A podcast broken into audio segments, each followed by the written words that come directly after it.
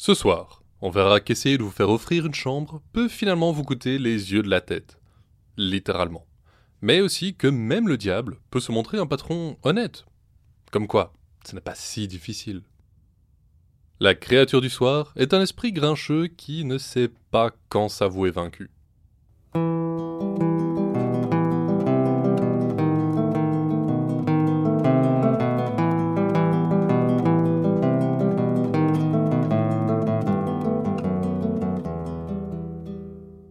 Vous écoutez Contes des Soirs Perdus, l'émission qui vous fait découvrir les contes et mythes que vous ne connaissiez pas encore et vous replonge dans ceux que vous aviez peut-être oubliés. Ceci est l'épisode 59, Sur la route, et on plonge tout de suite dans deux histoires collectées par les frères Grimm, à propos d'amis qui parcourent les chemins ensemble.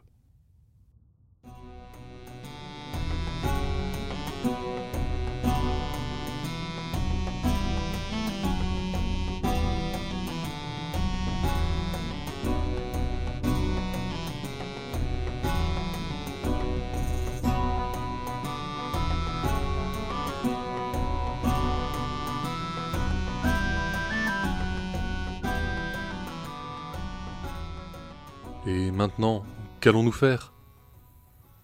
Les deux saisonniers tournèrent une face dépitée vers leur ami. Aucun d'eux n'avait eu la chance de naître dans une famille qui possédait des terres, ou même qui aurait pu les envoyer en apprentissage chez un maître. Toute leur vie, ils l'avaient passée sur la route, à louer leur service à ceux qui avaient besoin d'un peu d'aide. C'était un métier ingrat, qui pouvait vous laisser sans ouvrage du jour au lendemain. Et c'était justement le cas ce jour-là. Les trois amis s'étaient rencontrés sur la route et s'étaient jurés de ne plus jamais se quitter. Depuis, ils s'étaient toujours arrangés pour trouver du travail dans la même ville. Mais c'était la fin des récoltes, et leur patron leur avait donné leur congé à tous. Eh bien, nous irons dans la prochaine ville, puis dans la suivante. Mais si nous n'y trouvons pas tous du travail, j'ai peur que nous devions finalement nous séparer, répondit le plus âgé. La tristesse se lisait sur leurs visages. La vie d'un saisonnier était solitaire. Il était déjà assez difficile de gagner son propre pain, alors nourrir une famille. Des amis, des présences stables et fidèles était une chance qu'on n'espérait pas réellement dans leur profession. Les trois amis se mirent en route, mais le cœur n'y était pas. Après quelques lieues, une voix les interpella. Un gentleman se tenait au milieu de la route, juste derrière eux. Il était trop bien habillé pour arpenter seul les chemins de campagne, et pas une trace de poussière ne ternissait ses souliers ou son pantalon. Messieurs, pourquoi cette mine basse? J'ai un travail pour vous, qui vous permettra de rester ensemble aussi longtemps que vous le désirez. Le plus âgé, qui connaissait visiblement ces classiques, répondit immédiatement Non merci, nous n'avons pas l'intention de mettre notre âme en gage. Voyons, qui diable vous parle de votre âme? Elle ne m'intéresse pas le moins du monde. L'un des saisonniers porta son regard sur les pieds de l'étranger. L'espace d'un instant, à la place des souliers vernis, il lui sembla percevoir l'éclat d'un sabot de bouc lustré. Le diable suivit son regard et ajouta Je vous assure que vos âmes seront sauves. J'en ai une autre en vue, et j'ai besoin d'aide pour la récupérer. Ne vous inquiétez pas, vous n'aurez presque rien à faire, elle m'appartient à moitié, pour ainsi dire. Les trois amis finirent par se laisser tenter, se disant qu'ils pourraient toujours abandonner si les choses tournaient au vinaigre. Je veux que vous alliez jusqu'à la prochaine auberge que vous croiserez. Arrêtez-vous-y quelques jours, et pendant ce temps, vous ne pourrez plus dire que chacun de nous trois, pour de l'argent, et c'est très bien. Les trois réponses devront toujours être données dans cet ordre, et toutes les trois ensemble. Sur ces mots, le diable disparut. Les saisonniers n'étaient pas très à l'aise, mais ils ne voyaient pas en quoi la situation pourrait déraper. Et quand ils arrivèrent en vue de l'auberge, à la nuit tombée, ils s'y arrêtèrent. L'atmosphère était chaleureuse. Un bon feu brûlait dans l'âtre, pendant que les habitués pariaient la solde du jour aux cartes. Les amis s'installèrent à une table et l'aubergiste arriva bientôt. Bonsoir, messieurs. Souperez-vous en notre compagnie? Chacun de nous trois, répondit le plus âgé. Oui, je m'en serais douté. Pour de l'argent? lança le second. Évidemment. Et c'est très bien, conclut le troisième. Bien sûr que c'est très bien. Et l'aubergiste disparut dans les cuisines. Ils reçurent chacun de quoi boire et manger à foison, et le service était impeccable. À la fin du repas, l'aubergiste vint leur demander de payer, et ils s'aperçurent que leurs poches débordaient de monnaie. Chacun de nous trois, pour de l'argent. Et c'est très bien. Évidemment que c'est bien, je peux pas servir quelqu'un gratuitement. Les trois amis le payèrent alors bien plus que nécessaire, et montèrent dans leur chambre. Les autres clients de l'auberge n'avaient rien perdu du spectacle de l'argent roulant sur la table, et se mirent à chuchoter que les étrangers devaient être fous. Euh, c'est exactement ce qu'ils sont, répliqua l'aubergiste. Euh, si vous voulez mon avis, ils n'ont pas l'air d'avoir la lumière à tous les étages. Pendant plusieurs jours, les amis résidèrent dans l'auberge, répondant chacun de nous trois, pour de l'argent, et c'est très bien, à tous ceux qui leur adressaient la parole. On conclut parmi les habitués que les trois saisonniers étaient définitivement décérébrés, et on les laissa dans leur coin. Quelques jours après leur arrivée dans l'auberge, un riche marchand passa par là. Il avait en richesse ce qui lui manquait d'esprit, car il lança au milieu de la pièce commune. Hola, aubergiste, je passerai la nuit ici. Il faudrait que vous veilliez pour moi sur ce sac d'or. Le bourgeois ne remarqua même pas les yeux ronds qui se posaient sur lui de toutes parts.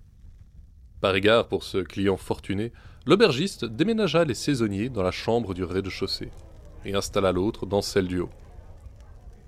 Sans doute persuadé que ces trois idiots ne comprenaient rien à ce qu'il se passait autour d'eux, il ne fut pas particulièrement discret lorsqu'il se leva au beau milieu de la nuit avec sa femme pour massacrer à coups de hache le pauvre marchand. Le lendemain, une grande agitation saisit l'auberge le marchand avait été retrouvé mort au milieu d'une mare de sang. Tous les clients se rassemblèrent, et l'aubergiste lança. Les trois saisonniers, c'est sûrement eux les coupables. Il se tourna vers eux et les prit à partie. Avez-vous tué le marchand Chacun de nous trois. Pour de l'argent, et c'est très bien. Ah Voyez, ils avouent Les amis furent jetés en prison en attendant leur procès. Il commençait à ne pas aimer la direction que prenait cette histoire, et cherchait un moyen de se sortir d'affaire lorsque le diable apparut dans leur cellule. Vous vous en sortez magnifiquement. Continuez encore un moment, et vous n'aurez plus jamais à vous soucier d'argent. Les trois amis décidèrent, du fond de leur cellule, de faire confiance au diable. Et le lendemain, lorsque le juge demanda au plus âgé s'il avait tué le marchand, il répondit Chacun de nous trois. Et pourquoi donc avoir tué cet homme? Pour de l'argent. C'est monstrueux. Vous rendez-vous compte du péché que vous avez commis? Et c'est très bien. Il ne montre aucun remords, lança le juge à l'adresse de la foule. Menez-les sur le champ à l'échafaud. Une foule déchaînée les attendait sur la grande place, au milieu de laquelle l'aubergiste et sa femme n'étaient pas les derniers à les huer. L'assistant du bourreau leur passa à chacun un nœud coulant autour du cou, et les trois amis commençaient à avoir de sérieux doutes sur l'honnêteté de leur employeur. Mais juste au moment où le bourreau allait les précipiter dans le vide, une calèche débarqua depuis la rue principale. Quatre chevaux, à la robe rouge sang, la tiraient, si vite que des étincelles jaillissaient des pavés. À la fenêtre, une main agitait un mouchoir blanc, et une voix criait Grâce Grâce Le bourreau s'interrompit aussitôt, et le diable, superbement vêtu, descendit en hâte de la calèche. Vous êtes tous les trois innocents, lança-t-il, et libres désormais de nous dire la vérité sur ce qu'il s'est passé. Nous n'avons pas tué le marchand s'exclama le plus âgé des saisonniers. C'est l'aubergiste le meurtrier. Si vous avez des doutes, allez voir sa cave. Vous y trouverez les corps de ses autres victimes. Après qu'on eut vérifié leur dire, on libéra les prisonniers. Pour que la foule ne reparte pas sans spectacle, on les remplaça aussitôt par l'aubergiste et sa femme, qu'on pendit haut et court. L'excitation passée, le diable retrouva les trois amis. J'ai reçu l'âme qui m'était due. Je vous libère de mon service. Et vous verrez bientôt que je suis un employeur généreux. Le diable disparut, laissant les trois amis seuls. Leurs poches débordaient d'argent, et plus ils y puisaient, plus il en apparaissait. Les saisonniers repartirent sur la route, et il ne fut plus jamais question de devoir se séparer.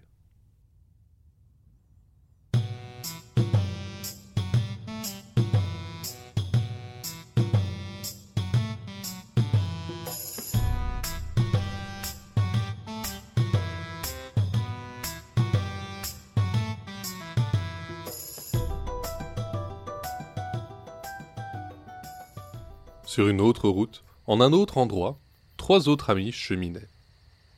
Ceux-là n'étaient pas des saisonniers, mais des chirurgiens de guerre, à une époque où... Disons que la chirurgie s'apprenait au même endroit que la boucherie. La nuit approchait, et les trois amis aperçurent une auberge. S'approchant du comptoir lustré par d'innombrables paires de coudes, ils demandèrent à l'aubergiste sa meilleure chambre, pour la modique somme de rien. Et pourquoi diable vous laisserais-je ma meilleure chambre gratuitement? Mais, monsieur, parce que nous sommes les meilleurs chirurgiens du monde L'aubergiste n'était pas particulièrement convaincu par l'argument. Mais il tenait une auberge solitaire que n'entouraient que quelques hameaux. Il manquait cruellement de divertissement. Ah, c'est une chose de le dire, mais vous pouvez le prouver. Nous ne nous aventurions pas à proclamer de telles forfanteries sans pouvoir les étayer sur le champ, voyons. Les chirurgiens réclamèrent alors un couteau bien aiguisé. L'aubergiste fit un signe de tête à sa serveuse, qui s'encourut pour revenir aussitôt, ses yeux ronds comme des assiettes. La salle s'était tue, et tous les clients avaient le regard rivé sur les nouveaux venus. Sans hésiter, le premier se trancha alors la main. Le second attrapa une petite cuillère et fit sauter ses yeux de leurs orbites, tandis que le dernier empoignait fermement le couteau encore dégoulinant de sang et s'ouvrait la poitrine pour en faire sortir son cœur encore palpitant. Les trois amis tendirent alors leurs organes à l'aubergiste en preuve de leur talent, et puisqu'aucun d'eux ne s'était encore effondré, il dut bien admettre que c'était quelque chose. Nous les remettrons en place demain matin. Vous pouvez les garder ce soir. L'aubergiste mena ses clients à leur chambre et demanda à la serveuse de s'occuper des affaires qu'ils avaient laissées en gage. La jeune fille réussit à surmonter son dégoût assez longtemps pour placer la main, le cœur et les deux yeux sur une assiette et la déposer en cuisine, avant de bien refermer la porte derrière elle. Les poivreaux des environs eurent de quoi discuter pour le reste de la soirée, et l'heure de fermer finit par arriver. Mais à l'insu de tous, la jeune fille avait un amoureux, et quand la salle commune de l'auberge fut vide, elle le fit entrer discrètement. L'homme était un soldat en permission, de passage seulement dans le coin, même s'il s'était bien gardé de le dire à sa tendre, quoique temporaire, moitié. Son estomac criait famine, et la jeune fille se précipita en cuisine pour lui préparer quelque chose à se mettre sous la dent. Tout en émoi qu'elle était, elle referma mal la porte derrière elle, et ne remarqua pas le chat des voisins qui s'était glissé dans l'entrebâillement. Le soldat était à ses yeux si beau, si merveilleux, si splendide dans la manière dont il mâchait chaque bout de saucisson, qu'aucun bruit ne détourna son attention, jusqu'à ce que le fracassement d'une assiette sur le sol ne la sorte de sa rêverie. Le bruit fit sursauter le chat, qui renversa dans sa fuite une batterie de casseroles. La jeune serveuse, prise de panique, fila à la cuisine et remarqua, au milieu du bazar, que les organes avaient disparu. Des larmes lui montaient aux yeux, mais le soldat la rassura. On avait pendu un voleur aujourd'hui. Il irait simplement demander sa main. Pour une raison étrange, le soldat ne pensa pas à mettre le tire-laine un peu plus à contribution et ne revint, comme annoncé, qu'avec sa main. La jeune serveuse, pendant ce temps, avait remis la main sur le chat, et lui fit sortir les yeux de la tête en deux coups de cuillère. Il manquait cependant toujours un cœur. N'avez-vous pas égorgé un cochon ce matin même? Le visage de la serveuse s'éclaira d'un coup, et elle fila chercher le cœur parmi les entrailles laissées pour les chiens, qui, heureusement, n'y avaient pas encore trop touché. Elle remit le tout sur l'assiette, souhaita la bonne nuit à son amoureux, et alla enfin se coucher. Le lendemain, les trois chirurgiens se levèrent dans une forme étonnante, pour des hommes qui avaient passé la nuit sans départ relativement importante de leur anatomie, et allèrent vers le comptoir pour réclamer leurs affaires à l'aubergiste. Celui-ci, impatient de les voir à l'œuvre, apporta l'assiette sans attendre. Le secret de la nonchalance des chirurgiens venait d'une petite pierre qu'ils gardaient secrète.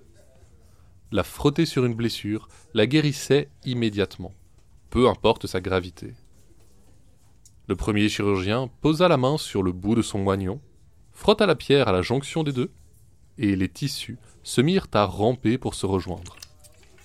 En un instant, la main était parfaitement rattachée au bras, sans laisser la moindre cicatrice. Les deux autres firent de même, sous les yeux éberlués de l'aubergiste, et les trois compagnons s'en allèrent. À l'instant où la porte s'ouvrit, le second chirurgien, celui qui s'était enlevé les yeux la veille, poussa un cri de stupeur. La lumière du jour l'aveuglait. Il distinguait à peine la silhouette de ses amis. Inquiets, mais persuadés que le mal passerait de lui-même, les trois chirurgiens reprirent la route. Ils n'avaient pas parcouru plus de quelques lieues que le troisième compère, qui avait choisi de s'arracher le cœur pour impressionner l'aubergiste, repéra une large flaque de boue. Jamais auparavant un tel spectacle ne l'avait fasciné à ce point. Il sentait monter en lui une démangeaison terrible, une irrésistible pulsion qui l'attirait vers la flaque.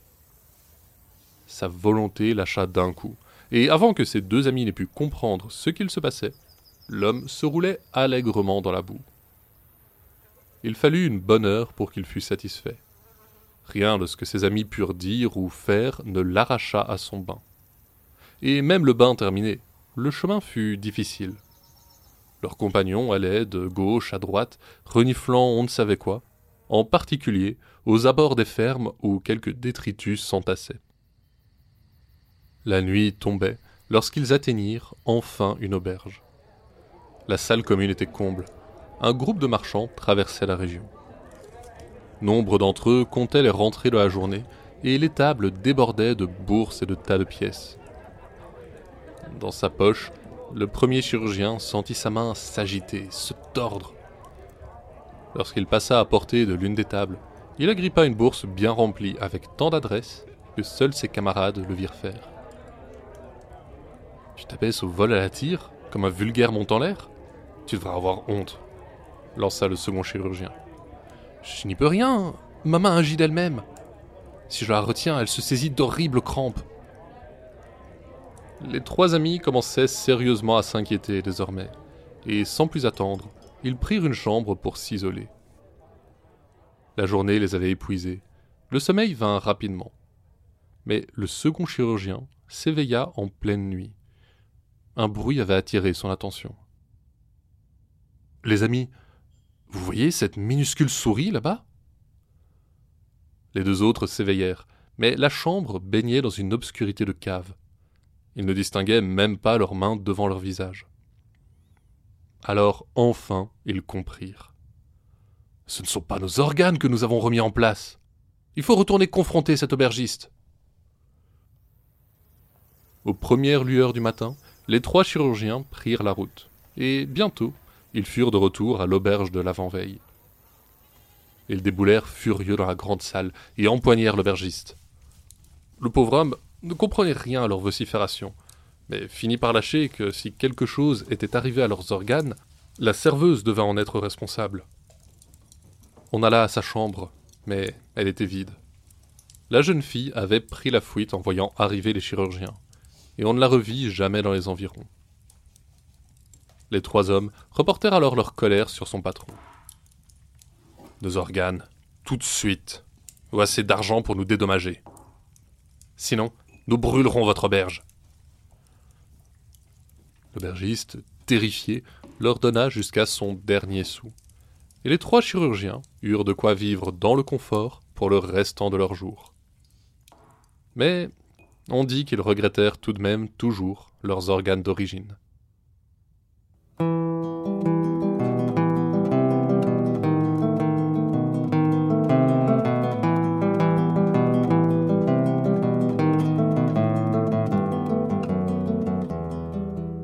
On raconte parmi les Quechua qu'un étrange esprit veille sur les confins de la forêt amazonienne.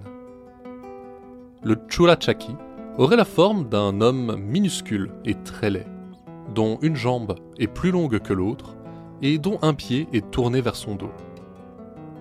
Il lui arrive d'égarer les humains qui s'approchent trop de son jardin, caché au milieu de la forêt, en prenant l'apparence de membres de leur famille disparus. Il est presque impossible de le reconnaître, si ce n'est pour sa jambe et son pied, qui conservent leur asymétrie.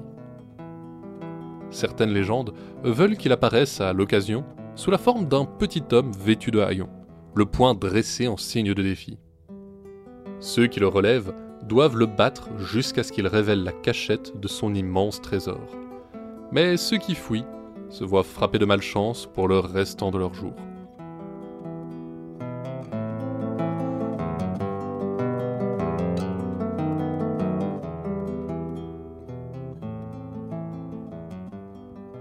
C'est déjà tout pour ce soir. Conte des Sorts Perdus est une création de l'œil des Billiana Blake. Vous pouvez nous suivre sur Facebook et Instagram pour plus d'histoires sur les créatures du folklore. Et nous soutenir sur Tipeee si le podcast vous plaît. L'émission sort un jeudi sur deux sur toutes vos plateformes de podcast. La prochaine fois, on verra qu'il faut toujours suivre vos rêves. Même si le rêve en question est d'épouser le veau dont la femme de votre patron a accouché.